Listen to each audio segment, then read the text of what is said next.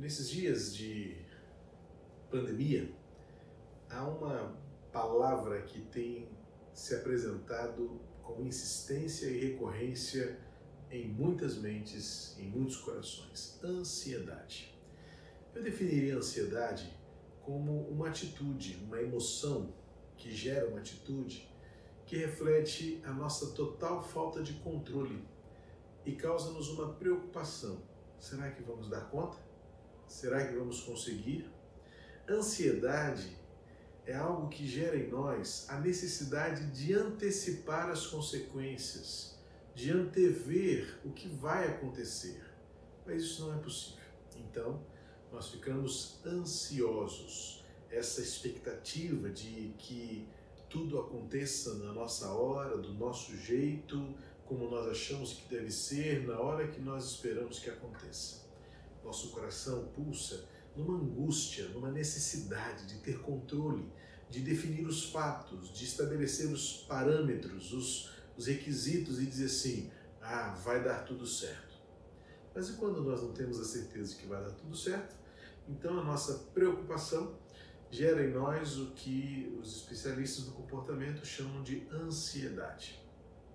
Se a ansiedade já, é, já, já havia sido, né, ou havia sendo dita como o mal deste século, desta geração, quanto mais em dias como esse em que nós estamos privados da liberdade de ir e vir, e em que as circunstâncias nos vão, nos vão trazer novos horizontes de pessimismo financeiro, de privações, de necessidades, de incertezas. Sem dúvida alguma, o tempo é de naturalmente gerar em nós o que a Bíblia trata de ansiedade. Jesus disse em Mateus 6, no Sermão do Monte, que nós não devemos viver ansiosos por aquilo que iremos comer ou por aquilo que iremos vestir. Paulo, quando escreve aos Filipenses, no capítulo 4, diz: Não andeis ansiosos por coisa alguma, antes sejam todas as vossas necessidades apresentadas a Deus, com gratidão, com ações de graças e com súplicas. E Pedro também vai tratar disso na sua primeira epístola, no capítulo 5, quando ele vai tratar desta ansiedade também, ou seja, mais uma terceira vez em que a expressão ansiedade aparece na Bíblia como sendo algo a ser combatido, algo a ser vencido. 1 de Pedro capítulo 5, versículo 7 diz assim: Lancem sobre ele todas as suas ansiedades. Veja que ter ansiedade faz parte da realidade humana. É algo importante a gente pensar que negar que a gente está ansioso também pode ser característica de uma enfermidade da mente. Negar não é saudável. Negar não é bom para as nossas emoções. Admitir, sim. Admitir qualquer, qualquer necessidade, admitir qualquer erro faz parte da expressão vívida de que nós ainda estamos saudáveis mentalmente. Veja que tanto Jesus quanto Paulo e agora Pedro vão, vão constatar que a ansiedade faz parte da humanidade. Ser humano é ter preocupações. Porém, o descontrole dessas emoções é que gera danos. Jesus disse: Não fiquem ansiosos quanto ao que vocês vão comer ou vestir, porque ele completa lá no final do capítulo 6, versículo 34 e 35, porque basta a cada dia o seu próprio mal. Então Jesus, ele coloca uma atitude diante da ansiedade. O apóstolo Paulo a mesma coisa. Filipenses 4, versículo 6 a 10, ele vai dizer que a ansiedade pode ser combatida, pode ser resistida na medida em que você agradece, pratica a gratidão a Deus e apresenta a Ele as suas necessidades. E agora Pedro vai da mesma forma dizer: lancem sobre ele todas as vossas ansiedades, todas as suas preocupações. Não precisa descrever muito os dias em que vivemos, em que tudo tem gerado em nós preocupações, ansiedade. Nossa igreja tem tido uma atitude muito virtuosa. Nossos diáconos têm procurado fazer contato com o maior número de pessoas possíveis. Nós não somos uma igreja pequena, somos mais de 1.800 membros, mas os diáconos têm se esforçado todos os dias para saber como estão os nossos irmãos. E nós temos recebido relatos de que há gente ansiosa, tem gente preocupada, tem gente triste, tem gente que não está suportando este tempo de não poder sair de casa ou não dever sair de casa. E isso está gerando conflitos e aflições no coração. E por isso nós temos orado incessantemente, não só pelo problema em si, que é a pandemia, que é a enfermidade, para que Deus nos livre disso o mais rápido possível, mas também temos orado para que Deus minimize os danos colaterais, esses danos que são os resultados de toda a ansiedade que estamos vivendo por conta de uma mudança tão bruta na nossa rotina, no nosso cotidiano, e mais, o que diante de nós se apresenta como tão incerto. Quanto tempo vamos ficar nesse período? Quais serão os resultados finais? Quanto tempo levaremos para, depois que voltarmos à normalidade, recuperar todo este tempo perdido em todas as suas dimensões? Recursos financeiros, econômicos, relacionamentos. Sem dúvida alguma, a gente não tem ainda ideia do que está por vir. Por isso, a nossa atitude agora é de enfrentamento. E este enfrentamento não é, é este enfrentamento bélico, braçal, mas é uma experiência com Deus, porque o, a palavra de Deus é o nosso recurso para enfrentar a ansiedade. E nesse texto que eu selecionei para nossa reflexão hoje, Pedro completa a ideia com uma certeza, ou seja, diante de tantas incertezas que temos vivido, Pedro tem uma certeza que para ele é suficiente para colocar diante de Deus todas as suas ansiedades. Quais são elas? Eu já enumerei algumas delas, mas muitos de nós estamos preocupados com amanhã, preocupados com o que vamos comer hoje, preocupados com como vamos acordar amanhã, preocupados se vamos ser infectados ou não, preocupados vamos perder pessoas queridas e amadas nessa curva ascendente tão acentuada de contaminação e contágio, enfermidades e mortes causadas por esse novo coronavírus? Sem dúvida alguma, olhar para frente é algo assustador e muitas seriam as razões para nós termos ansiedades, eu diria mais, são legítimas, fazem parte da nossa humanidade. Mas sabe que quando nós lembramos que somos homem, lembramos também que alguém que é Deus se tornou homem. E não há nada mais precioso do que olhar para Jesus e ver nele a nossa humanidade quando ele esteve aqui e encarnou em si mesmo o ser homem. Sofreu, chorou, teve fome, teve medo também uma das experiências mais gloriosas da humanidade de Jesus, no sentido de, de identificação dele conosco, é o que aconteceu no jardim do Getsemane. Seu sofrimento foi tão grande que houve uma, alteração enorme no seu metabolismo, no seu organismo, em que as suas gotas de suor se transformaram em sangue. Pode imaginar a dor que Jesus sofreu de dentro para fora, naquele momento de angústia profunda, de preocupação, de ansiedade com o que estava por vir? Jesus foi homem como eu, como você, e também sentiu as mesmas dores. É por isso que, como Gerson Borges cantou e nós fomos edificados há pouco, ele é o Salvador maravilhoso, porque ele tomou o nosso lugar e sabe muito bem tudo o que estamos vivendo. E Pedro, então, nesse texto, por saber quem Jesus é, por conhecer bem o Deus eterno a quem servimos, ele diz: lancem sobre ele todas as ansiedades tudo que é incerto, tudo que é preocupante, tudo que pode nos levar à enfermidade, até mesmo à morte, lance sobre o Senhor, coloque isso diante do trono de Deus e Ele tem uma certeza, porque Ele tem cuidado de vocês.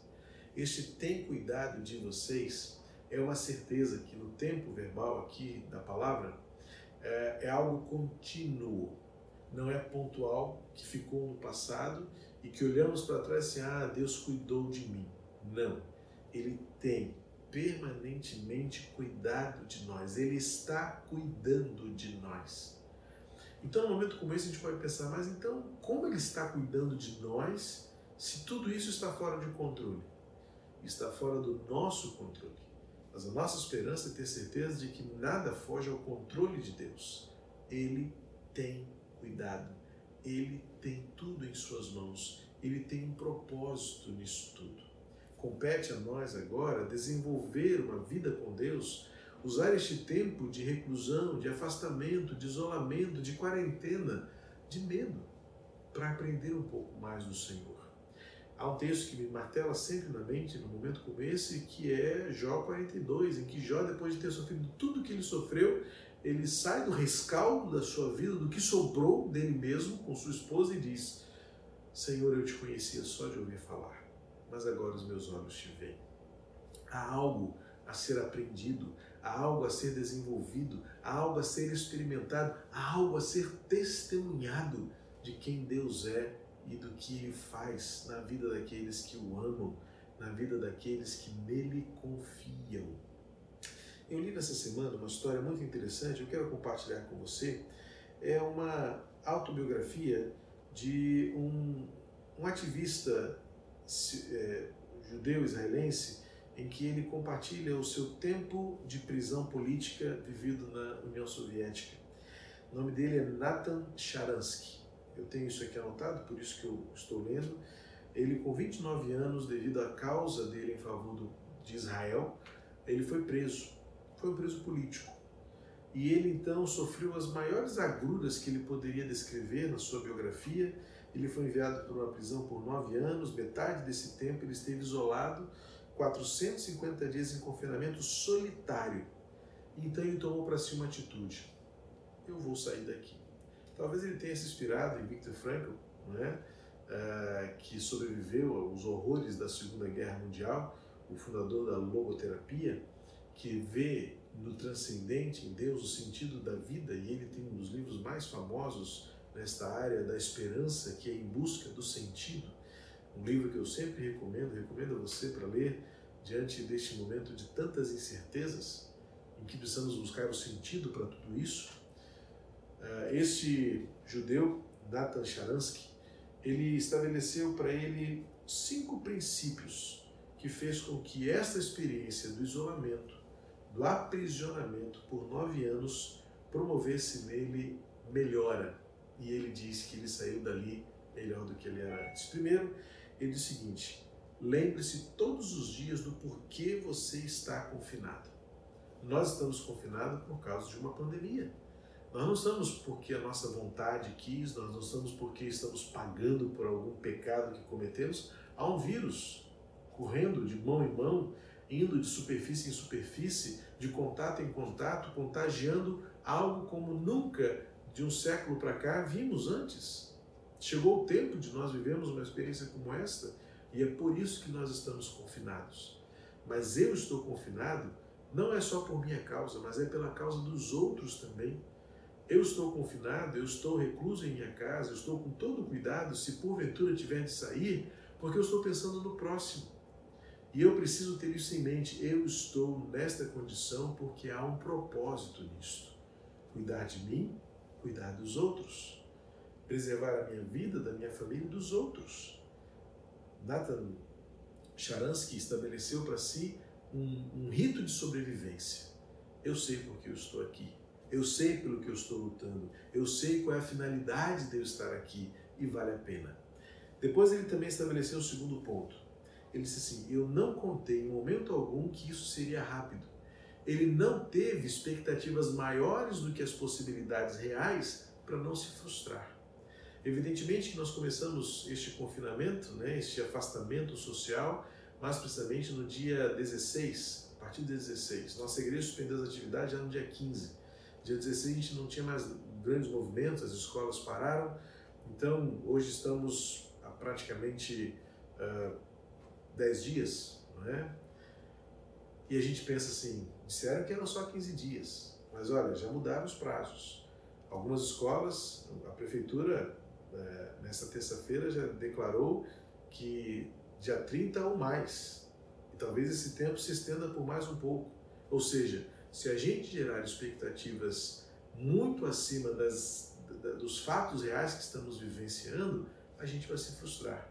Não pense que pode ser mais rápido do que você gostaria. Pense que pode ser mais demorado do que você queira. Isso nos dará a sensação de que nós precisamos renovar todos os dias. É a sugestão que Nathan Sharansky nos dá depois de nove anos de confinamento. Então, a terceira dica que ele dá também, eu quero compartilhar com você hoje é o seguinte: não desista do seu senso de humor nem por um segundo. Palavras dele.